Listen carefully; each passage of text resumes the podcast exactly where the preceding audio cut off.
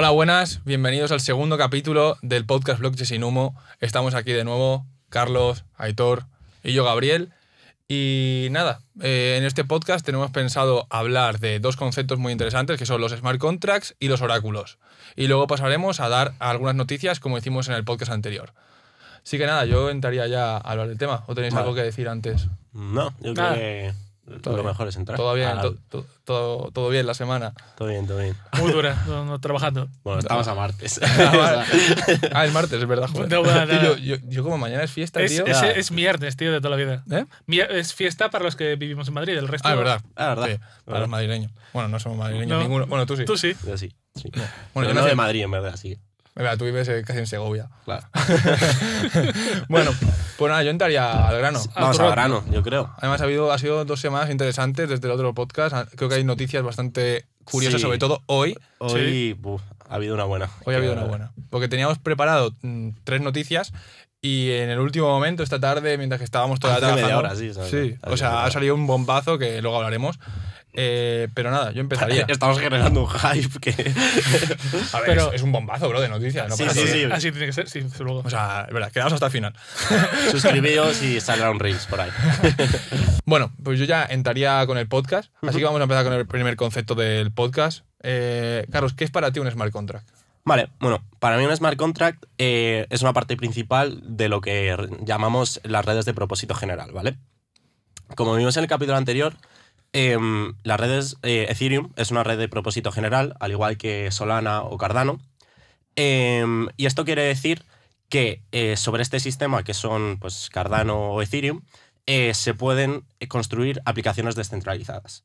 Y la forma de construir estas aplicaciones es a través de los smart contracts. ¿Vale? Entonces, básicamente son trozos de código que, en los cuales se define pues, un estado y cómo ese estado va evolucionando con el tiempo. Imaginemos, eh, por ejemplo, que queremos construir algo parecido a Bitcoin dentro de Ethereum, por ejemplo.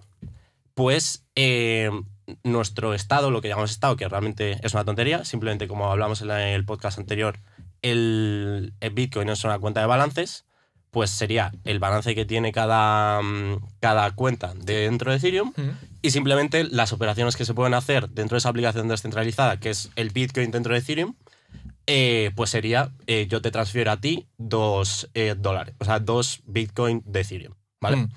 Entonces, pues tendrías que cambiar el balance dentro del smart contract y básicamente es eso. Pero vamos, son como trozos de código que se ejecutan dentro de la blockchain. O sea que el smart contract sería básicamente esas funciones que hacen entradas y salidas dentro de ese balance de cuentas. Exacto. Eh, básicamente es, eh, es. La clave es eso. Eh, un estado. Se define un estado en el smart contract y se define eh, cómo puede cambiar ese estado. Vale, y por entrar en este caso concreto, de, por ejemplo, Bitcoin, hemos dicho Bitcoin, pero sería cualquier moneda, es decir, un Sí. token eh, fungible. Sí, he dicho Bitcoin para que Sí. se entienda un poco, pero es verdad que todos los tokens al final son como un, un Bitcoin hecho en Ethereum. Claro, para que quiera entrar más en detalle, existe un estándar que es el RC20, que es el que siguen todos los tokens, eh, la, bueno, eh, en las redes basadas en Ethereum. Entonces, por ejemplo, en el caso que tú ponías de un token como crear un token como Bitcoin dentro de una red como Ethereum, eh, ¿qué reglas definirías? ¿Vale? Porque creo que, como tú dices, el estado, que imaginemos que es un. Excel gigante, ¿vale? Donde puedes guardar cosas en memoria, sería en este caso el balance de balance de cuentas. Es decir, tú tienes tantos bitcoins, Aitor tiene tantos, y eso es un estado. Una- es la- el- una foto en un instante de la cantidad de dinero que tiene cada persona. Exacto, Vale.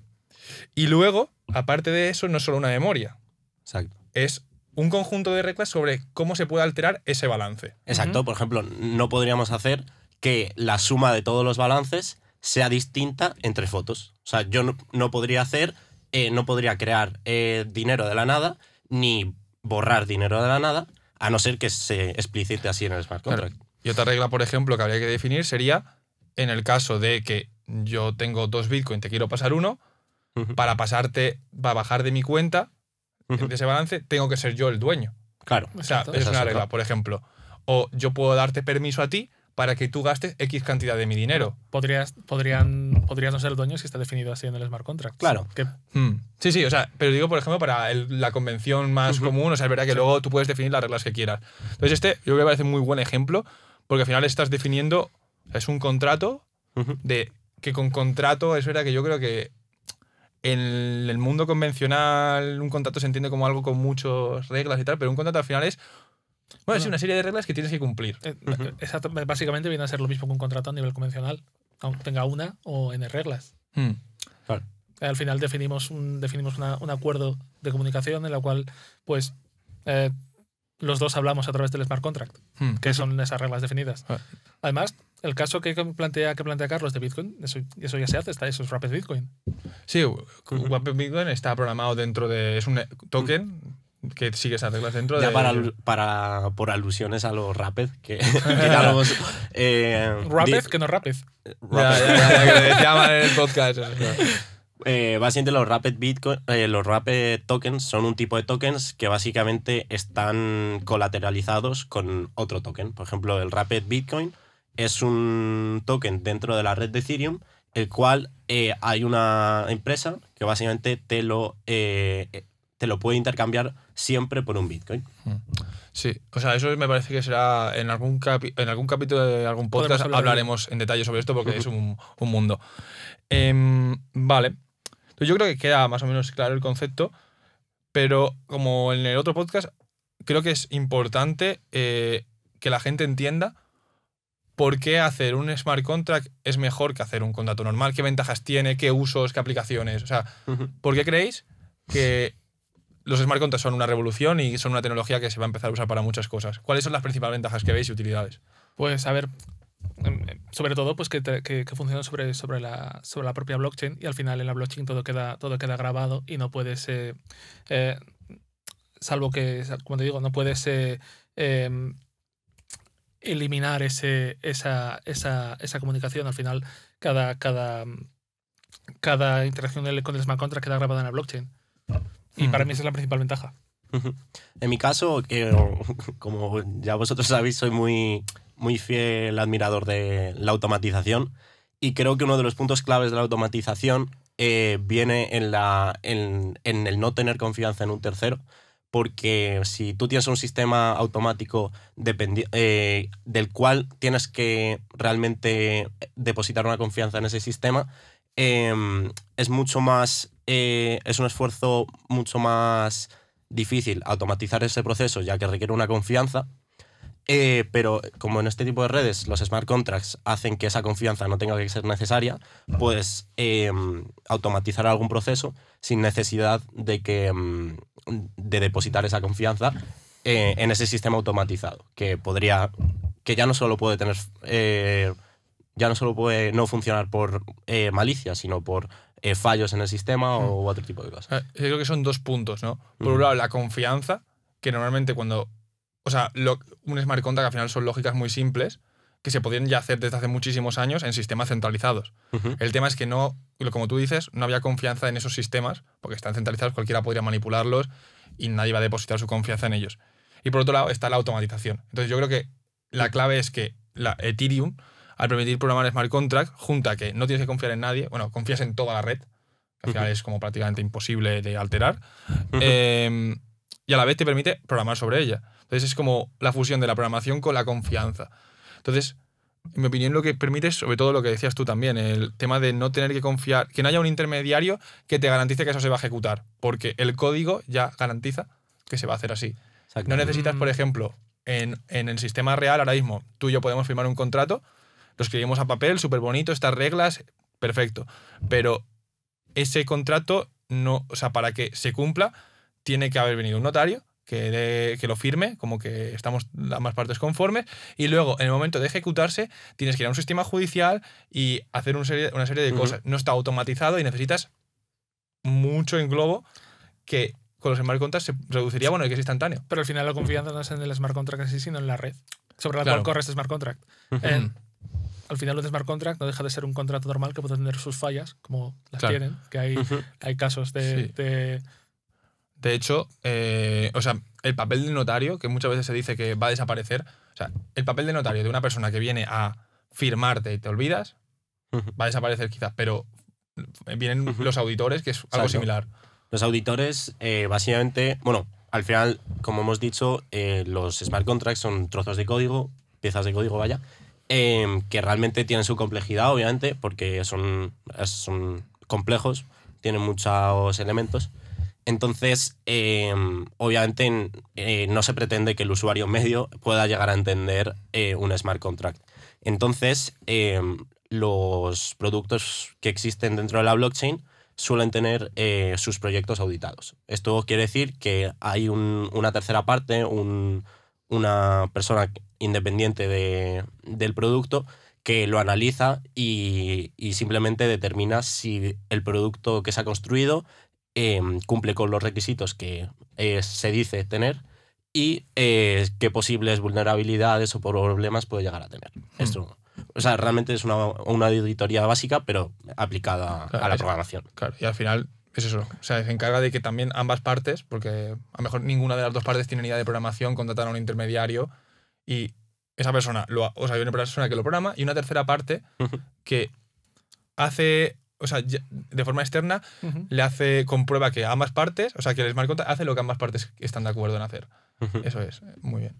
O sea, me parece que es un perfil que tiene, o sea, va a coger mucha relevancia y que es fundamental para que, para que el mundo cripto se desarrolle. ¿Qué tipo de, qué tipo de perfiles son los que, eh, los que auditan ese tipo de...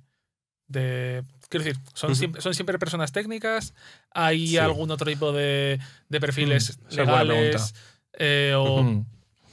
Sí, a ver, bueno. eh, obviamente, seguro que a nivel legal, que es esto, tengo más desconocimiento en ese aspecto. eh, habrá también cosas. eh, seguramente haya gente que se dedica a, a cómo se gestiona, a cómo es realmente legalmente eh, esas transiciones que hay en los smart contracts. Eh, pero luego, eh, por ejemplo, a lo que me estaba refiriendo yo principalmente son auditorías técnicas de... Normalmente eh, vienen de dos perfiles, vienen de desarrolladores de smart contracts y también otra parte de, mm, de mm, antiguos trabajadores de ciberseguridad que se han eh, especializado un poco en blockchain y pues eso, todo hacen pues, bueno, análisis, eh, ¿cómo se dice? Bueno, un tipo de análisis estático del código y bueno, y cosas técnicas que tampoco Hmm. vamos a abrumar.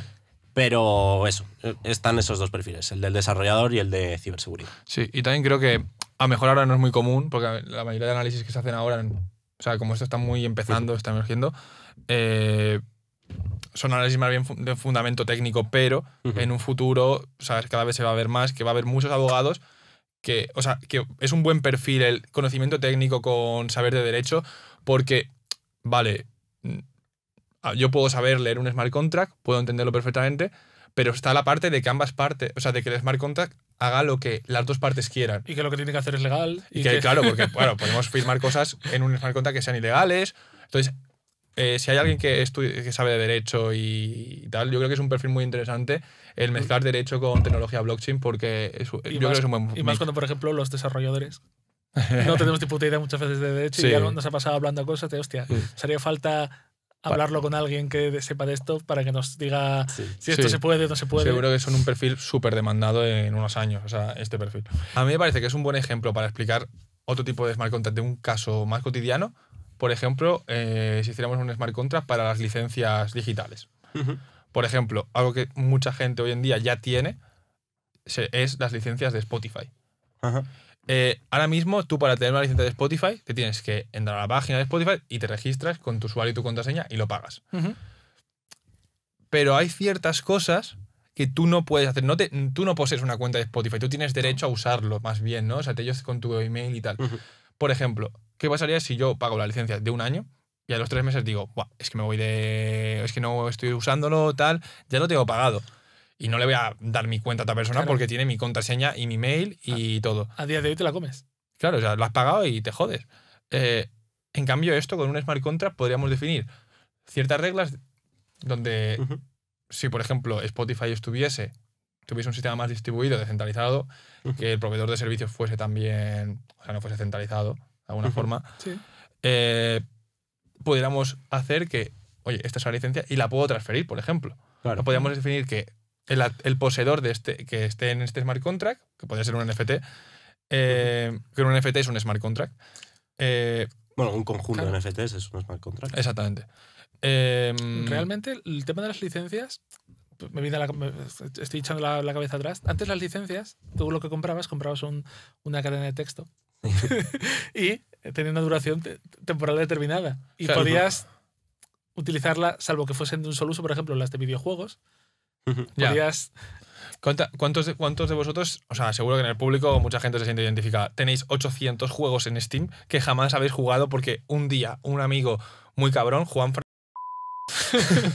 te hace comprar eh, un juego, lo jugáis dos horas y os aburrís? Que un, que un día, ¿tú nunca, nunca has entrado a estas ofertas de 20 juegos por un euro? Claro, y cosas así. Vamos. O sea, digamos que uno de los casos que, como hablamos en otro capítulo, son los NFTs. Esto es el claro ejemplo de poses- posesión digital, Exacto. Eh, de propiedad digital. Eh, se llama las licencias de videojuegos o licencias de cualquier cosa que sea digital y que no, o sea, que no pertenezca a la empresa eh, que te lo emite Sí. el activo, sino una vez tú me lo has vendido, es mío y hago lo Claro. que quiero. Que no se vinculen en sí a la cuenta, sino que tú puedas, que tú tengas esa, que tú tengas esa, esa entidad Hmm. en tu cuenta y que tengas la opción de transferir o Mm. no. Por ejemplo, Ah. podría Photoshop, Adobe Photoshop, que seguro que es una herramienta que usa mucha gente también en su trabajo, podría em- emitirnos un NFT que se programase, porque es una regla, tú puedes programar las reglas que quieras, bueno, ahora entraremos en más detalle exactamente todas las que tú quieras, no, pero eh, una regla de duración de un año. Entonces, durante ese año, el poseedor de ese NFT seri- eh, tendría derecho a usarlo. Y luego podemos pro- programar, igual que con la transferencia de dinero, de tenemos un estado que el poseedor de unos tokens puede pasarle a otro y tal. Esas son las reglas. Sí. Podríamos definir la- las transferencias, por ejemplo. Yo puedo pasarle a Carlos, si soy el poseedor de un NFT, se lo puedo pasar a Carlos y pasa a ser suyo. Y Carlos luego se lo puede pasar a Aitor. Y incluso podríamos hacer mecanismos más complejos de alquiler de licencias. Oye, te lo puedo prestar por, por tanto tiempo porque no lo voy a usar esta semana. Entonces, se pueden hacer mecanismos tan complejos como queramos. Pero yo... Sí. A mí me parece un buen ejemplo. Y, y sobre todo, muchas veces cuando hablas de este tipo de cosas, muchas veces la pregunta que surge es ¿por qué se va a hacer así? ¿Por qué vas a, a tener un sistema? O sea, ¿por qué Adobe va a querer generar menos licencias para mm, vender menos licencias? Podría ser como... eh, podría llegar a, a, mm, no ganar tanto dinero o algo así. Y se debate mucho sobre esto. Probablemente porque de esa forma también se podría programar en el smart contract una forma de que AWS llevas un porcentaje por, Por la ejemplo. transferencia. Claro. Y eso podría llegar a incentivar, eh, por ejemplo, imagínate, yo no estoy dispuesto para hacer un logo, igual yo no estoy dispuesto a descargarme Adobe Photoshop y pagar la licencia anual, pero sí que estoy dispuesto a pagar 3 dólares y, y ya está. Mm. Entonces, eh, habrá casos en los que el modelo de negocio de los NFTs con una comisión de al, al emisor del NFT tenga sentido y habrá casos en los que no. Y Sí, al al final final- de eso se trata. no es, o sea, no se va a aplicar a todo. Sí. O sea, como hablamos el otro día. O quizás sí, a ver, en el futuro es incierto, pero, pero El caso de los billetes de avión que os planteaba en el anterior podcast podría ser similar a este también. sí es un smart, o sea, es lo Es- que ha dicho, es un, F- es un NFT que al final es un conjunto de smart contract, bueno, un conjunto de De reglas. ¿no? bueno, es un smart contract tiene un, co- un conjunto de Ujú. NFTs. Em, sí, o sea, a mí me parece un buen ejemplo, la verdad. Em, y sí, o sea, como tú dices, o sea, al final no sé si se aplicará a todos, no somos aquí adivinos, pero eh, es verdad que la posibilidad de programar reglas de transmisión también, como ha dicho Aitor, de decir, cuando yo te paso la licencia, por ejemplo, eh, el 10% del, del valor eh, va para Adobe de nuevo. Eh, que eso, es, por ejemplo, se está haciendo ya en el mercado de NFTs de arte, Sí. que el autor saca el cuadro y, con un cuadro normal, una vez el autor lo vende, que a lo mejor lo ha vendido por una miseria porque en el momento no era famoso, eh, y luego ese cuadro se está vendiendo por miles de millones y eso se han visto muchos casos de gente que vende su- sus derechos de imagen y, y ya, y ya no, luego se hacen súper famosos y no, lleva- no se llevan nada. Aquí se podría hacer, por ejemplo, yo vendo mi cuadro y por cada transmisión yo me quedo una comisión de El 1%. el por 1% o lo que tú quieras, lo que se especifique. Entonces eso ya se está haciendo en el mercado de NFTs y yo creo que eso es algo, una ventaja para la gente, los artistas. Es un modelo de negocio más, al final. NFT, pues. NFTs, NFTs artísticos, caca. Bueno, es, como dijimos, es, una, es un negocio más y... Y hay todo un hater. eres, un- hater, tío. A ver, Yo lo siento, pero ya sabéis que estoy muy en contra de, de esa, de esa aplicación de los NFTs. ya, a ver, no... n- No muy en contra, pero, pero Contra. no me parece, no me parece un, un modelo sostenible. No me parece que, que el futuro de los NFTs vaya por ahí. no tan sostenible como puede ser el arte actual. O sea, Pues eso. Ok. o sea, ya está, ¿sabes? Ya- Gabriel, Gabriel, Gabriel hater de la cultura. Sí. No, no, no, tan, tan sostenible no digo que, que lo que vamos a decir. Lo que, eran mierdas. ¿Eh? No soy gente de los artistas, por favor. No, pero, o sea, que al final, o sea, las cosas, eso le da un valor y la gente paga lo que quiera, que no a, no por ser un NFT vale millones de euros, porque un NFT lo puede hacer cualquiera. Entonces, cualquier cosa que sea ilimitada no tiene ningún valor.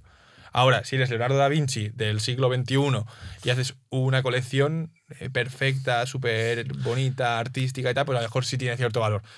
Ya cada uno el valor lo da el mercado, no lo doy yo. Yo no soy, yo no soy eh, Pedro Sánchez. yo, no doy, yo no doy valor a las cosas, eso define el mercado. Pero bueno, a mí me parece que queda más o menos claro lo que Sí. es un smart contract. Ujú. Eh, yo creo que hilando con el tema de smart contract, vamos a pasar al siguiente tema, que es el tema de los oráculos. Ujú. Y yo creo que la mejor forma de explicar qué son los oráculos es explicar por qué son necesarios. Porque los oráculos vienen a solventar una limitación que tienen los smart contracts y la blockchain de propósito general que ya hemos explicado ahora y en el capítulo anterior. Por- para ello vamos a poner, yo creo que el ejemplo de algo que mucha gente hace hoy en día, hacerlo con responsabilidad, si lo hacéis, que son las apuestas deportivas. Imaginad que Carlos y yo queremos eh, apostar a que gane el Madrid. Bueno, yo apuesto a que gane el Madrid y él a que gane el Barça en el clásico, ¿vale? Vale. Vale, bien. Y queremos apostar cada uno un Bitcoin. Yo un Bitcoin a que gana el Madrid y él un Bitcoin a que gana eh, el Barça. Pero no queremos Estamos pastados. Estamos pastadísimos. O sea, el podcast ha triunfado eh, y ya está, estamos pastadísimos. Sí. Eh, vale. Entonces, o Bitcoin se ha ido a la puta y vale dos euros. Esa es la opción. Es la otra opción. Entonces, Esperemos que la primera. ¿qué? Que esperemos que la Esperemos que la primera. primera. Eh, vale. Entonces, apostamos cada uno a un Bitcoin. Pero no queremos eh, hacerlo a través de una empresa como Bet365 o cualquiera de estas de apuestas. Queremos hacerlo entre tú y yo y que nadie se lleve comisión de nada porque es nuestro dinero, ¿vale? Entonces, hacemos un smart contract y definimos las reglas. Si gana el Madrid, mm, me llevo yo tu Bitcoin. Y si gana el Barça, me llevo tu Bitcoin. Exacto. Vale, hasta aquí parece muy sencillo. Ahora, ¿por qué esto no se puede implementar en una, en una blockchain, en un smart contract, sin, la- sin los oráculos? Vale, básicamente porque eh, las blockchains, eh, tanto Bitcoin como las otras blockchains nuevas eh, que surgieron de Bitcoin, son sistemas cerrados. O sea, no. La información que tiene el sistema es la información del sistema. No puede acceder a información externa al sistema. Hmm. Entonces, para que tenga acceso a esa información externa, alguien, eh, por ejemplo, eh, tú podrías introducir datos en- dentro de la blockchain. Hmm. ¿Vale? Entonces, eh, los oráculos son la solución eh, con un grado de descentralización más o menos alto, bastante alto de hecho, eh, introducen datos en la blockchain. Hmm. Eh, entonces, eh, básicamente por esto, es, así es como se soluciona este problema. Y, mm, y nada, por ejemplo, hay mm, oráculos de muchos tipos, por ejemplo, el que dices tú, el caso que ponías tú, em, pues se hace bastante, que es el de la introducción de resultados deportivos para pues, cosas que se puedan hacer como apuestas deportivas. Entiendo que es el único caso de uso, pero no sé si... Bueno, no sé, plan. Al final, yo creo que es muy importante lo que has dicho. Es decir, la blockchain, los smart contracts son un conjunto de reglas y mientras que esas reglas, su- el origen de los datos sea de la, eh, la blockchain y sea solo alterado por la, dentro de la blockchain, es todo perfecto. Por ejemplo, el caso de eh, crear un- una moneda dentro de, dentro de una blockchain, porque el, origen, el saldo inicial es- se define ya en la blockchain y las alteraciones de este estado son on-chain. Pero, Por ¿qué pasa cuando tienes que meter un dato que es de fuera de la blockchain? Por ejemplo, entiendo que en el caso inicial que planteaba Carlos de tener un Bitcoin dentro de, dentro de Ethereum, el valor de Bitcoin se, alimentaría con un oráculo. Muy bien. Eh, de hecho, es uno de los problemas y las primeras críticas que hay a los, a los tokens, a los rapid tokens, que son eso, que normalmente dependen de, de Tercero. un, de un tercero. Hmm. Em, y nada, eso. Eh, entonces, eh, bueno, hay veces que es favorable el, ten- el confiar en una empresa que se dedica a un cierto servicio, como puede ser dar soporte a Rapid Bitcoin, y confiar en que eso va a ser sostenible y, lo ha- y realmente lo ha demostrado en el tiempo. Hmm. Entonces, por ejemplo, en el caso de las apuestas deportivas, eso, eso sí se puede implementar. De hecho, hay smart contracts, que, bueno, ya hay casi, eh, casas de apuestas eh, Sí. descentralizadas. Cloudbet, se llama, Por ejemplo. Una de ellas. O sea, es- no, No apostéis, no, ¿eh? no apostéis. No, Cloud. no, no estamos, Sí, no estamos a favor de las apuestas. Claro, no tenemos aún código de referidos de Cloud. Es- cuando- cuando- si alguna nos patrocina, podré- podremos cambiar de opinión, pero mientras, Carlos es un ludópata. Vale, eh, entonces, lo que habría que hacer para implementar este smart contract es confiar en una tercera parte. Que esa tercera parte puede que sean muchas partes. Claro. Es decir, podemos confiar en que un dato eh, nos, lo están da- nos lo está dando, por ejemplo, 50 entidades a la vez. Es el resultado del Madrid, por ejemplo. Que el resultado del Madrid nos lo va a dar, si gana o pierde, nos lo va a dar. Lo vamos a sacar de un sitio, pero ese, para que ese dato eh, llegue ahí, tiene que haber sido por lo menos revisado por X cantidad de personas que confiamos. Si no, ese dato no lo respetamos. Es decir, al final es una solución que no es 100% on-chain, pero yo creo que es un buen approach para eh, solucionar este tema, este, estos problemas. Porque si, por ejemplo, Carlos y yo hicimos este smart- un smart contract para lo de las apuestas y con- dije- confiásemos en Aitor Bien para confiásemos en Aitor para, para dar el resultado, Sí. eh, por ejemplo, si gana el Madrid, que es lo más probable, eh, podría ser que Carlos, aun yo habiendo ganado, le diga, mira, si tú dices a la blockchain que ha ganado el Barça, te doy, mi te doy el medio un, Bitcoin, el Bitcoin de, Gaby. Entonces, eh, al final es quitar una tercera parte, es confiamos en 50, 60, 70 Ujú. entidades que ya respetamos. Entonces, es posible que una se corrompa. Pero no, es mucho más difícil que se corrompa la, el más del 50%. Y una pregunta, ¿esa, esa comprobación, esa validación de datos, se hace antes de entrar en el smart contract o dentro del smart contract? Dentro de Smart. Se hace dentro del smart contract. Es decir, el co- que se ha validado por más de X Exacto. cantidad. Eso es on-chain. Claro, sí. Que de hecho justo ahora nosotros en nuestro trabajo estamos haciendo una cosa justo así. Una- un- Está tardando mucho, eh. Y, y con, y con pocos test, por lo que me está, por lo que, Muchos por, lo que, por- muchos por lo test. que me cuentan Mu- por ahí. Muchos test. Sigamos con los oráculos. Sigamos con los putos oráculos. Pero sí, al final la clave es esa. Eh, al final, eh, todo lo que no son sistemas cerra- eh, un sistema cerrado dentro, o sea, lo que comentabas tú de las operaciones que se hacen en una blockchain, eso hay un grado de descentralización total, que pues no hay ninguna duda de que las transacciones van a seguir tal y como las reglas de los smart contracts dictan, pero todo lo que sea salir de ese sistema cerrado, eh, ya tienes que jugar con un grado de descentralización o un grado de descentralización que, eh, bueno, pues al final el, el mercado, o como lo quieras llamar, va a ser el que va a dictar si esa solución es realmente buena o suficientemente buena para, para que sea usada realmente. Vale. Y, por ejemplo, en este caso, eh, parece ser que sí que es suficientemente buena. Hmm. Sí, o sea, al final el valor será, como dice, ¿no? Adam Smith, la mano invisible del mercado que gobierna los precios. Y al final es una solución mala. O sea, es la que hay. no, no, digo, me refiero que si un oráculo fuese corrupto, pues su valor sería cero, porque nadie confía en él. Un oráculo es algo que confía y el valor que tiene es que es confiable.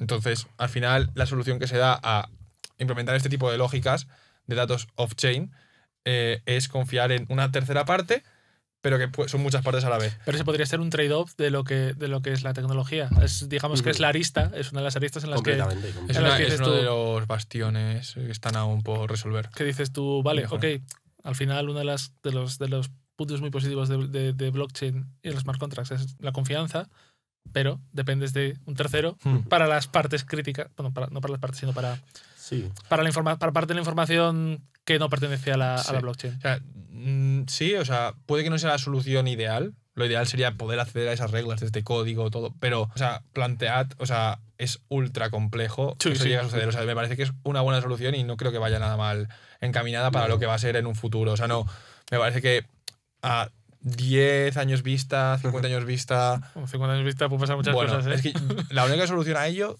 sería, o sea, poder hacer consultas de datos del mundo real. Y eso no, o sea, no, no. o sea, es- es está claro que eso no, no es viable. Pero mm, además, yo creo, yo sí que soy muy, mm, muy optimista en el sentido de, de este tipo de soluciones con un grado de descentralización grande. Em, principalmente porque lo bueno que tiene todo este tipo de sistemas, o sea, de sí, sistemas con grados de descentralización, es que todos son fiscalizables. O sea, todos eh, puedes eh, corroborar que el evento ha sucedido o no. Entonces, tú se podrían hacer- a- se pueden hacer sistemas, y de hecho se hacen, eh, en los cuales si se introduce un dato falso dentro de un sistema, se puede revertir las consecuencias de ese dato falso, se, se pueden revertir esa- esas consecuencias. Entonces, ese tipo de cosas hacen que es- estos sistemas sean mucho más potentes realmente, Hmm. yo creo. Y además, hay que pensar, hay que comparar con lo que ya tenemos. Al final, hoy en día, el sistema ya depende de una parte Sí. grande, centralizada, que es el gobierno, que también puede ser corrupto, como, bueno, en casi todos los países.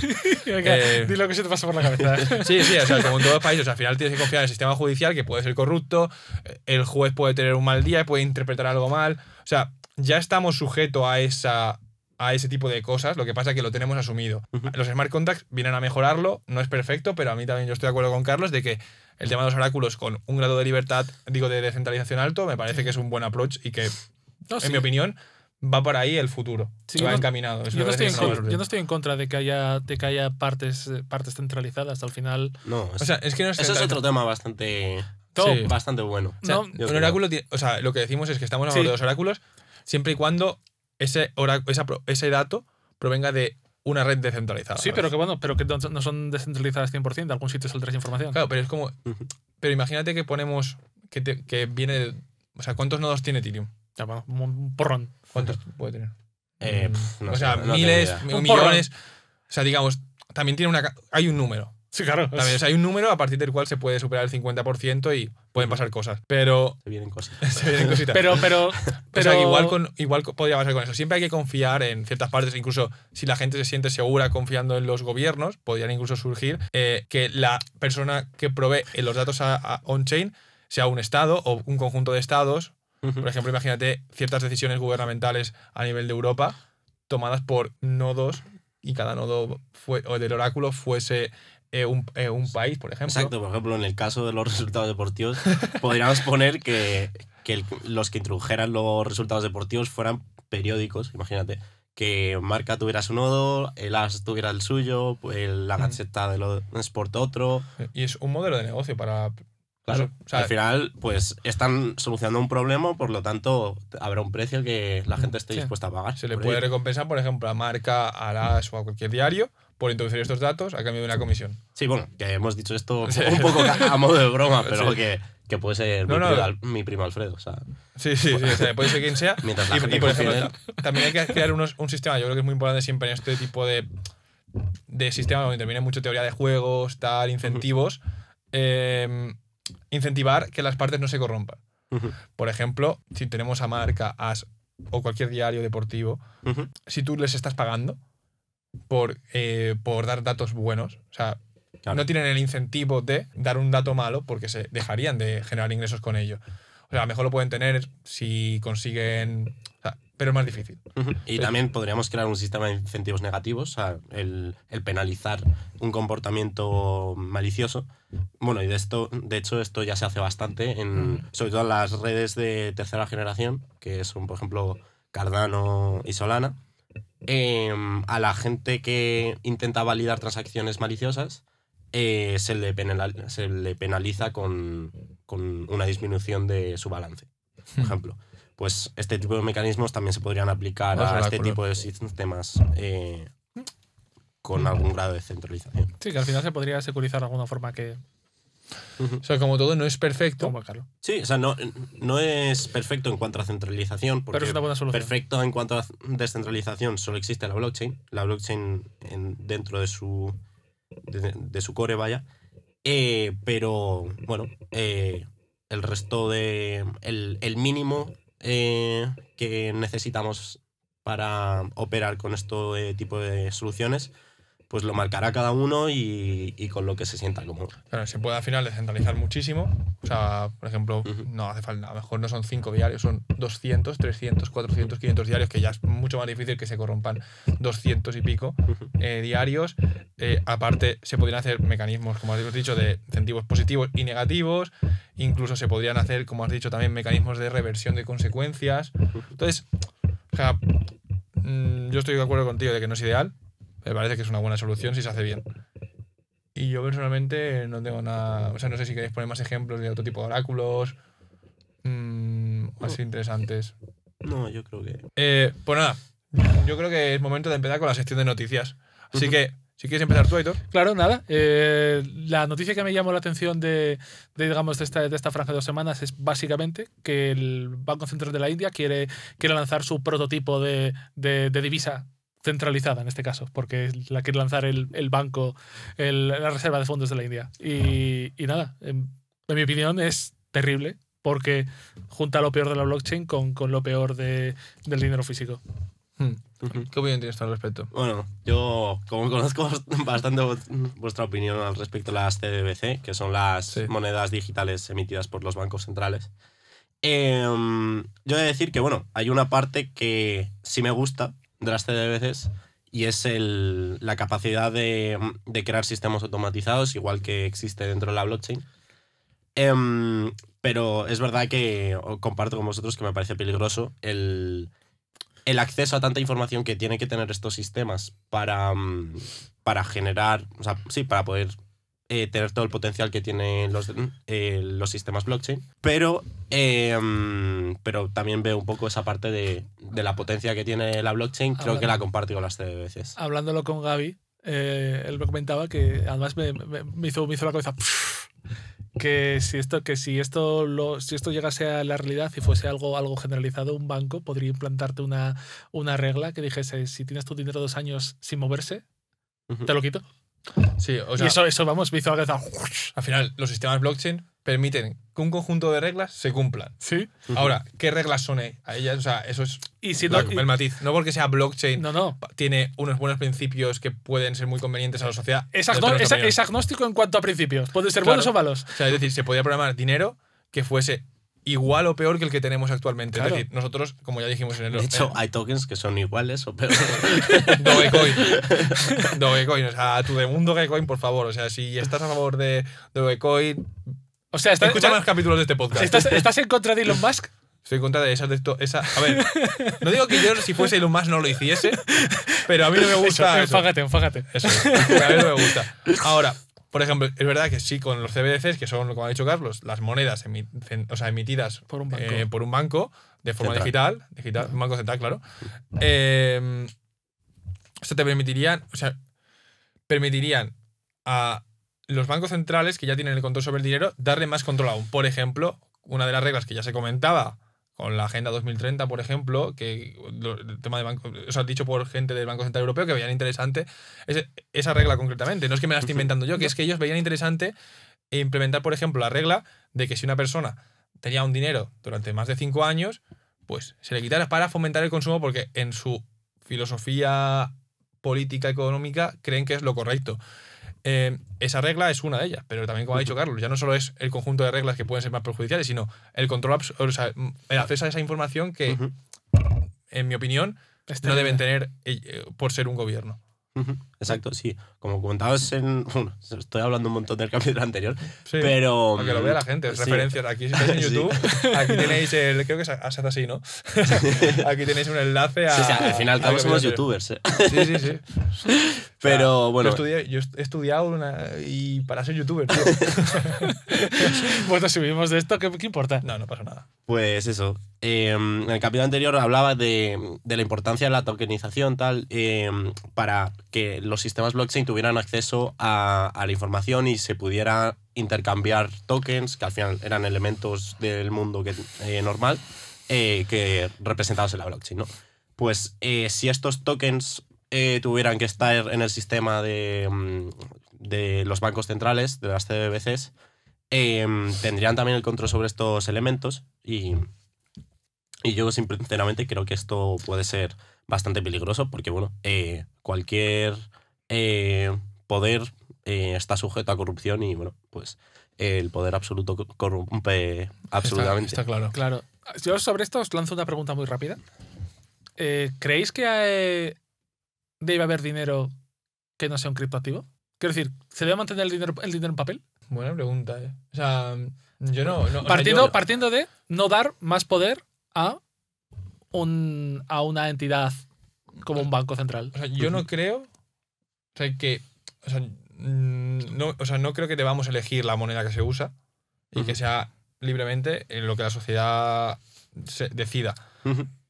Y, por ejemplo, podría ser. O sea, yo creo que tiene que ser algo limitado y con unas buenas condiciones para ser dinero, como el oro, lo era, aunque Bitcoin es mejor que el oro, por determinadas condiciones que ya hablamos en el capítulo anterior. Es. Pero también se podría hacer dinero en papel respaldado por Bitcoin. O sea, lo que queremos, yo por lo menos lo que pienso es que tiene que el dinero tiene que tener las condiciones de eh, ser eh, bueno limitado y lo que ya hemos hablado, fácil de intercambiar, no sujeto a un control, etcétera. Claro, pero al final tú lo que dices es ligar de nuevo el dinero a algo. A, día de hoy el dinero no está ligado a nada, ¿eh? por eso el dinero es papel mojado. Claro. Sí, sí, o sea, yo creo 100% que, hay que el dinero hay que respaldarlo. Algo, o sea, podría ser respaldado con el oro. O sea, hace 100 años eh, estaba respaldado por oro. Y menos, ¿eh? Sí, incluso hace menos, fue antes, sí. Pero bueno, la cuestión es eh, que en mi opinión ese era mejor dinero, pero estaba sujeto a control. Por ejemplo, en la antigua Roma, eh, con la- las monedas que tenían, que eran de oro, les ponían un nombre, no, ahora mismo no sé lo- los nombres que tenían, pero a lo mejor una moneda, llamémosla X, eran 5 gramos de oro. Y en, periodo, en periodo de guerras, eh, cogían y decían, vale, entregan todas las monedas, le quitaban peso, y dicen, vale, esto sigue siendo Sí. eh, la misma moneda, la moneda X, pero ahora tenía 3,5 gramos de oro. O sea, por eso, por eso los, en los comercios tenían básculas, porque ahí había gente Claro, muy claro. fina que, que raspaba un poquito la moneda. Claro, eso, y aparte, pero claro, eso era de forma Claro, te hablo de. Te hablo de- de- chanchullera, ¿no? pero también lo hacían los, los propios estados, claro. y al final, lo que yo creo que sobre todo no tiene que tener el poder Una entidad. una entidad. O sea, no el, no el Estado porque sea el Estado, sino porque no puede tenerlo alguien, como ha dicho, porque se va a corromper. Vale. Y esto es rizando un poco más el rizo. ¿Qué, qué pensáis de que un Estado acumule la mayor parte de, no, de- es que no quiero utilizar la palabra capital. La mayor parte de, las, de los activos de una divisa de carácter, eh, de carácter de reserva de valor, como puede ser Bitcoin. Es decir, que un Estado, todo su ahorro, fuese Bitcoin. O que no, o que, o que simplemente esté como haciendo compras más o menos grandes. O sea, De, de Bitcoin, ¿no? Eh, me parece. Pero con el- entiendo que con objetivo de estabilizar su moneda o darle valor a su moneda o. O de, o de simplemente o adquirir, adquirir el control de Bitcoin. sí, a mí me parece Eh, que- bueno, eh, eso es un matiz importante que bueno. en- por- o sea, el, el dueño del 100% de Bitcoin mm, no tiene ningún derecho eh, enci- o sea, sobre Bitcoin. Eh, no, por mucho que tengas el 90% del Bitcoin, o sea, tienes poder en, cuan- en tanto Claro. en cuanto tienes el 90% del sí, Bitcoin. igual que el dinero hoy en día. Pero no moneda. Claro, entonces eh, no tienes ninguna ventaja especial. Pues bueno, tienes el 90% de Bitcoin, puedes transferir con ello todo lo que quieras, pero no tienes ninguna ventaja respecto al usuario que tiene medio Bitcoin. O sea, mi opinión concreta sobre que los estados, los estados, o sea, como te has dicho, los estados, compren criptoactivos es que no deben hacerlo porque ese dinero sale de cobrar impuestos a la población de forma ilegítima, en mi opinión. Eh, entonces, solo por ese carácter ya no, porque Ya. no, no, no lo veo correcto.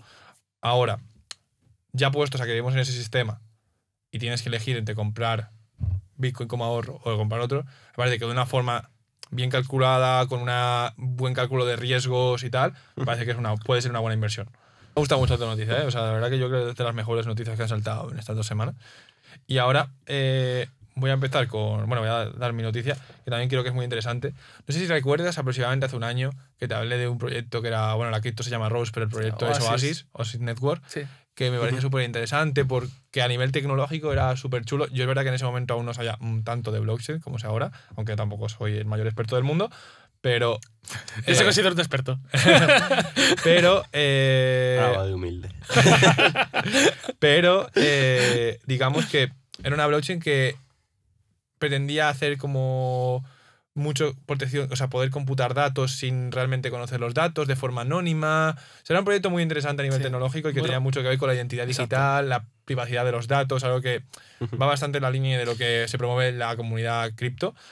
Y bueno, pues esta moneda que, como todo, hubo mucho FOMO hace un año en el bull, en el bull market de Navidad o por ahí que se fue a, a la luna en precio.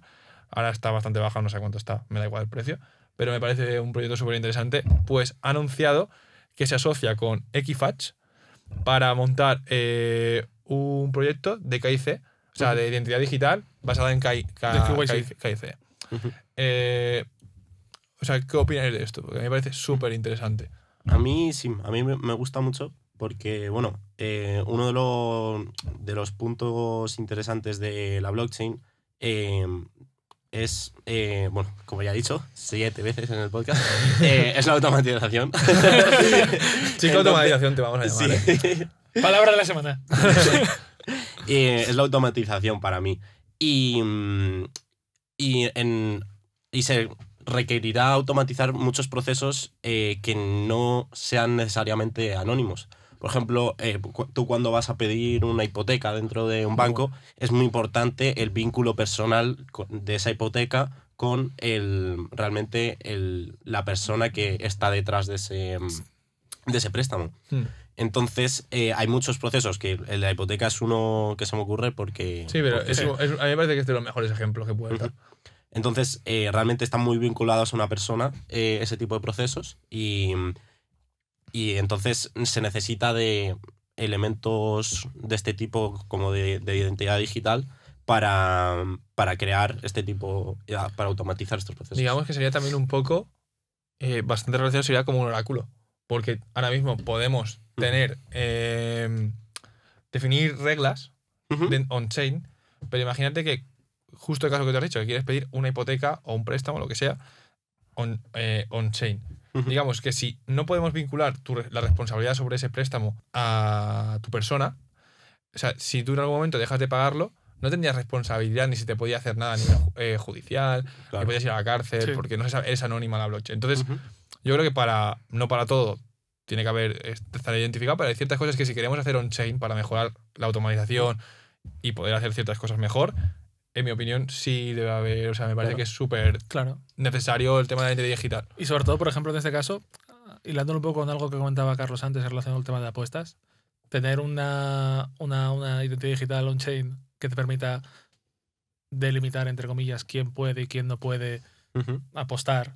Eh, qué. Claro, Sí, o sea, imagínate- ¿Quién eh, apuesta, justo niño- eso. quién apuesta niños de tres años? Claro, Claro, eso, el, el proveedor de identidad gi- digital sería Oasis con el proyecto que va a Con- con- montar.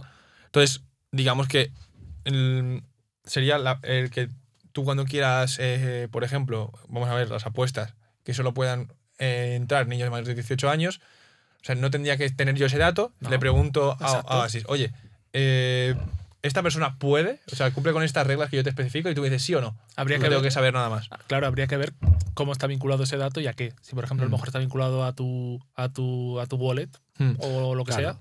Hmm. Podría ser un, un NFT Sí, no puede- transferible NFT o algo así. o algo Y, que, y eso, y que simplemente eso, metiendo, introduciendo tu wallet, eh, Es eso, más- le diga, eso le diga a, a Claro. la plataforma X, oye, válido o no válido. no es tanto eh, la complejidad técnica de, a nivel de smart contract de desarrollo, porque es tan fácil como hacer un NFT, No. o sea, no transferible.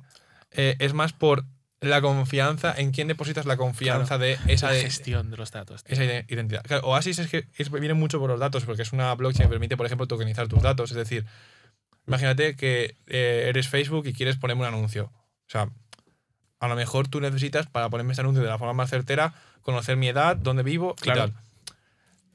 Eh, a lo mejor no es, lo mejor, no es la mejor solución que Facebook tenga mis datos. No, desde luego que no. O sea, puede que la mejor solución sea, oye, que Facebook le dé el algoritmo a estas personas, eh, bueno, a Oasis Network, y el, la lógica de qué, qué anuncio sale se computa ahí con mis datos y yo pueda decir, vale, pues ahora este algoritmo lo puedo ejecutar, Facebook tiene acceso a estos datos. Ahora ya se los quito. Y en ningún momento solo ha tenido acceso a poder computarlo pero no accede a Sí. tenerlos y poseerlos. O sea que es súper interesante. Lectura, pero no copiar. Por ejemplo, otro caso muy necesario para KIC, tema de eh, titulaciones on-chain. O sea, tú puedes hacer Oh, una carrera. Muy buena. Buah, eso es muy bueno. Esa es muy buena. Me gusta. Además, Todavía me deben mi título. Ya, llevo un año esperándolo. no dan. además, como proyecto, titulaciones on chain. Eso me No, ya existe, No, ¿eh? ¿existe? No, no, no lo he inventado yo. Ah. Eh, pero, claro, existen.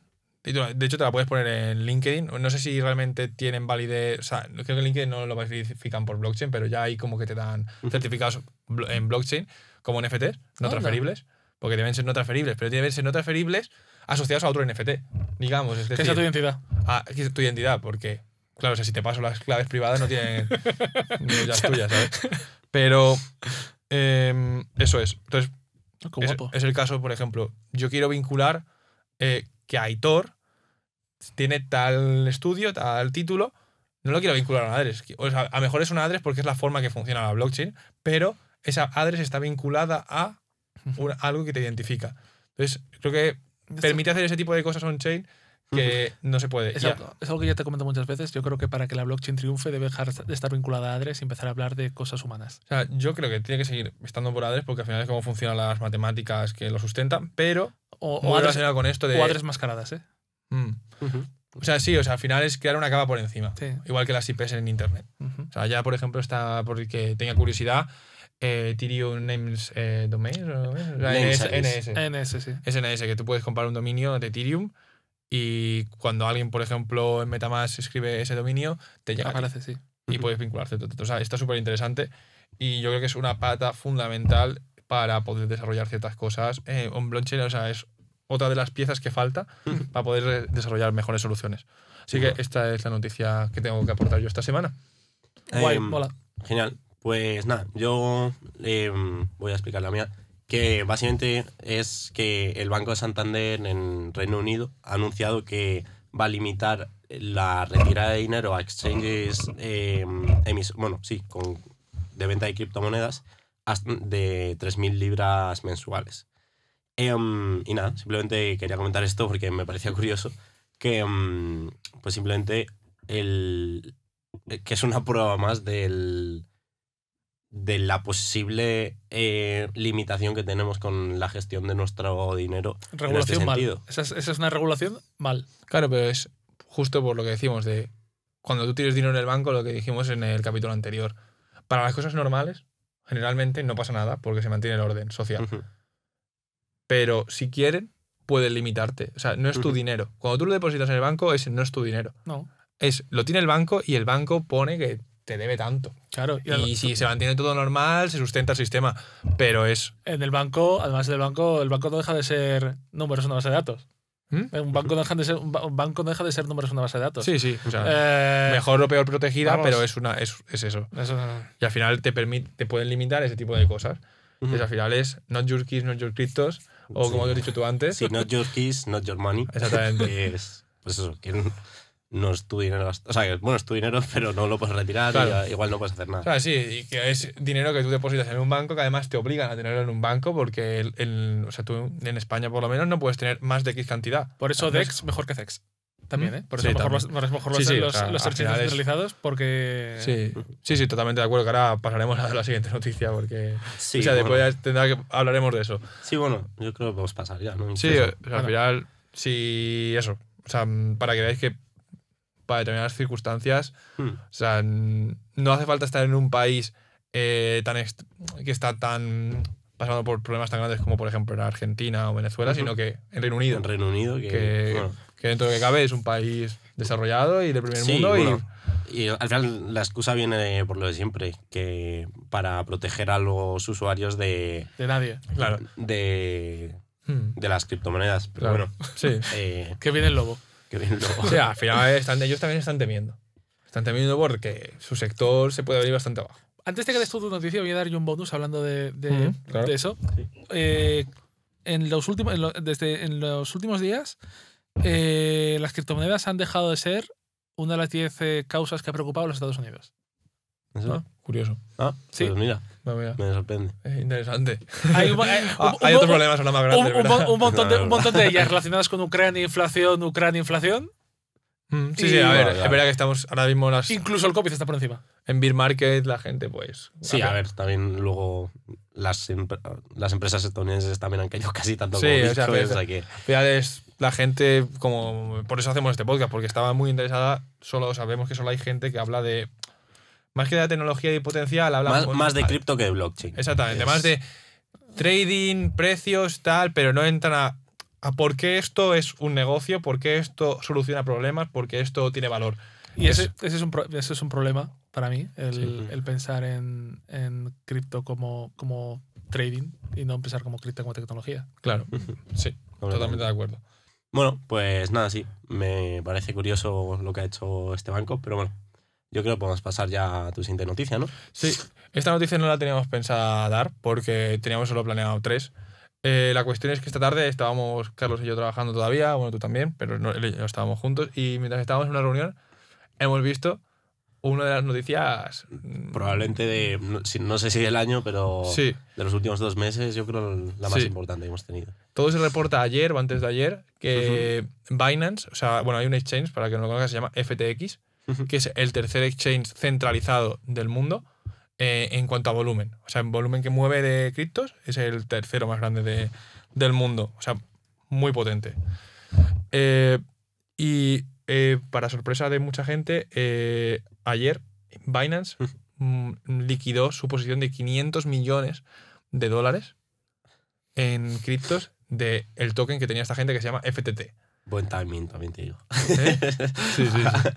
y bueno, Eh, el tema es, eh, lo vendieron todo, entonces, claro, estaba el CEO de, de FTX eh, diciendo por Twitter, que al final en Twitter se está pasando todo. ya. O sea, es que pasa todo en Twitter. Es Twitter como- cripto es maravilloso. Sí. Es como, es como todo el mundo, o sea, desde, desde nosotros hablando en Twitter a, a Vitalik y Elon Musk pegándose a palos. Sí, sí, sí. O sea, es maravilloso Twitter. ¿Vitaly se mudará a Mastodon? Entonces eso, eh, todo quedaba allí, el CEO de FTX estaba hablando por Twitter como que quería cargarse a la competencia, Binance, por eso habían liquidado, pero que no, que no se preocupasen sus clientes, que no estaba pasando nada, que solo era que Binance, como son competencia, es otro exchange, quería cargarse FTX. Ujú. Básicamente a través de hundir el token de FTX. Claro, o sea, si tú vendes, si en un mercado tú entras con 500 millones a venderlo de golpe, Lo baja, lo vamos, lo hundes. lo, lo hundió. La cuestión es que em, durante el día de hoy la noticia ha sido aún mejor. Y es que después de que CZ, CEO de Binance, ayer estuviese hablando de FTX, de que, em, que liquidaban su posición porque no confiaban, etcétera, etcétera, etcétera, y el CEO de FTX raguease por Twitter, Hoy se ha anunciado que Binance adquiere FTX. O sea, Sí, bueno, le ha hecho una oferta de compra. oferta de compra, pero que se la ha pedido el CEO de FTX. Ha sido, Sí, ha sido sí. FTX el que ha ido a Binance a decir, comprame por favor porque no tenemos liquidez para pagar a, a nuestros clientes, o sea, para que los- nuestros clientes no puedan sacar su, su. De hecho, esta mañana ya había leído, bueno, a mediodía, que en FTX habían bloqueado la retirada de, de efectivo, que es como, cuando ya pasa eso, prepárate porque... tu Prepárate dinero porque te vas a quedar sin él. Prepárate porque ya no tienes dinero.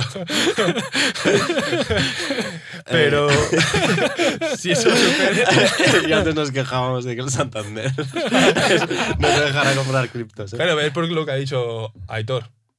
Es, no es un DEX, es un. Es, Ujú. es decir, es un exchange centralizado. O sea, tú cuando depositas tus criptos en un exchange centralizado, Ojo. De hecho, los CEX son mucho más peligrosos que un banco incluso. Sí. O sea, Sí, porque un creo que un CEX no tiene prácticamente regulación.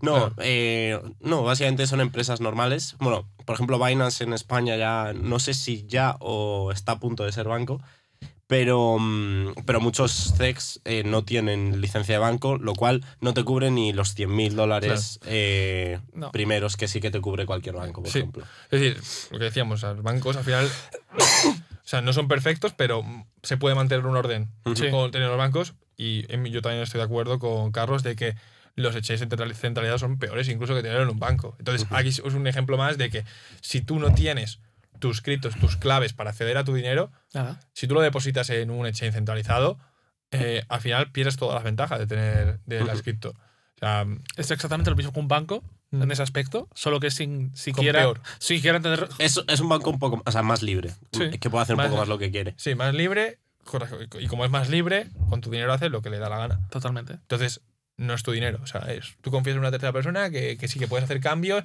y que. Claro, Que le puedes meter más dinero. Exactamente. Pero.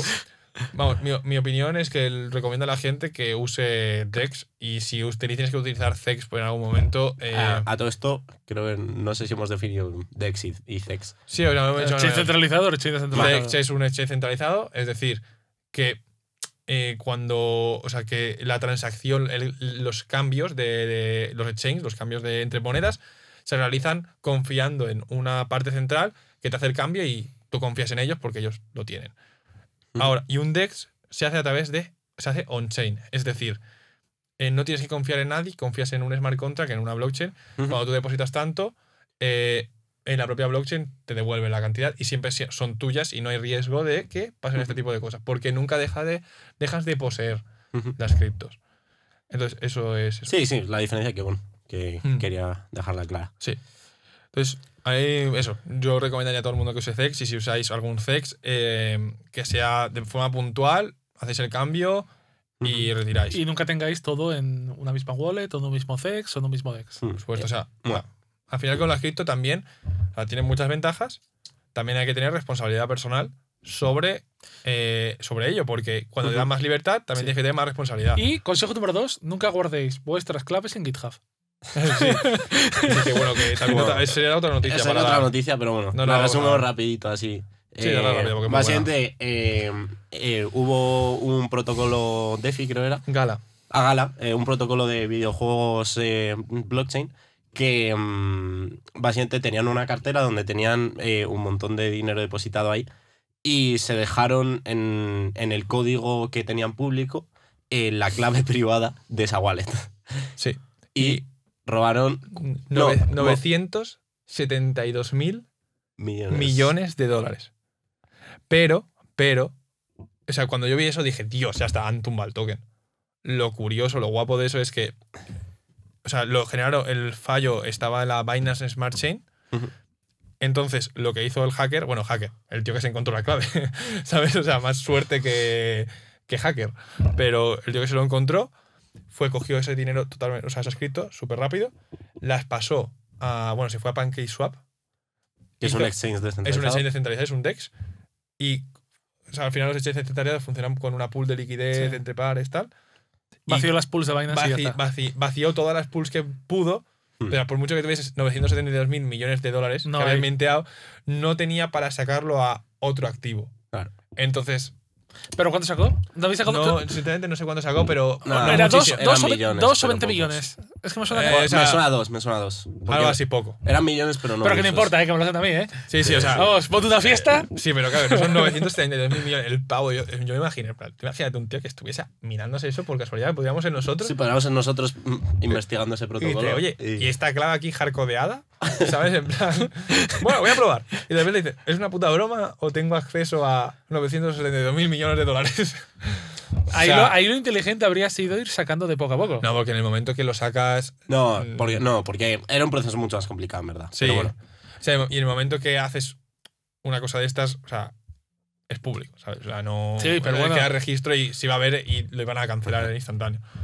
Eh, de hecho, eh, interve- intervinieron la, la red de. Bueno, la- el protocolo de Gala en Binance, Smart- la Binance Smart Chain lo, intervinieron y hicieron como que no tuviese validez el token, han creado otro token, etcétera, etcétera. O sea, lo están intentando solventar para, Mm. para que la gente no pierda. De hecho, no, no- o sea, no sé si lo voy a mirar exactamente, pero no ha caído mucho el precio del token. O sea, para No, la locura no, que no no me suena que hubiese un Terra 2.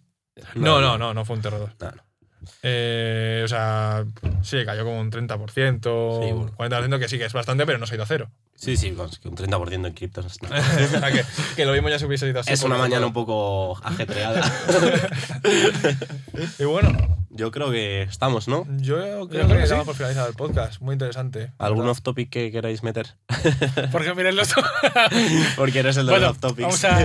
es- espero que, la pro- que alguna noticia, que podamos dar alguna noticia diciendo han atrapado al fundador de Luna, de Terra. Sí, que está fugado. Está fugado de la justicia. Dicen que está por Europa. Ah, bueno. Ah, bien. Hombre, Bien, a bien. ver, normal. Ese, ese como lo pillen por la calle. No, a ver si lo reconocen. Sí, a ver, no sé, la verdad que no estoy muy informado sobre ese caso. O sea, no sé Ya. cuánto dinero tiene, pero es ultramillonario, pero lo tendrá todo en cripto, ¿no? Eh, supongo, no sé. La verdad es que. Ahí hubo. Ahí digo, me lo- hubo- lo digo, me lo cruzo ahí en, los- en un cajero cripto. Ahí hubo un, montón de, hubo un montón de millones de, de- de en Bitcoin que. Sí, sí, y aparte, bueno, que ya, ya era rico absolutamente. Sí, pero quiero decir que, que hubo un momento en el que el tío dijo que utilizó la liquidez que tenía en Bitcoin para. para el- los Bitcoin que tenía para, para aportar liquidez a, Sí, sí. a, a Terra y que, y que, Sí, y que- claro. y que luego se, ha visto, se hizo una auditoría y que ahí faltaban como 400 millones de, de dólares en, en Bitcoin. Puede ser, puede ser, no, eso no lo tengo claro, pero seguro que no. Mal no, o sea. Mal no vive. Mal no vive, o sea, mejor está un poco más nervioso porque está la policía, la Interpol detrás de él, Pero mal no vive. pero seguro que no se lo pasa mal. Así que nada, yo creo que está damos por finalizado el Sí, podcast. Yo creo que sí, ¿no? Sí. Pues nada, ha Pues sido un vemos. placer. Ha sido un placer. Hasta la próxima.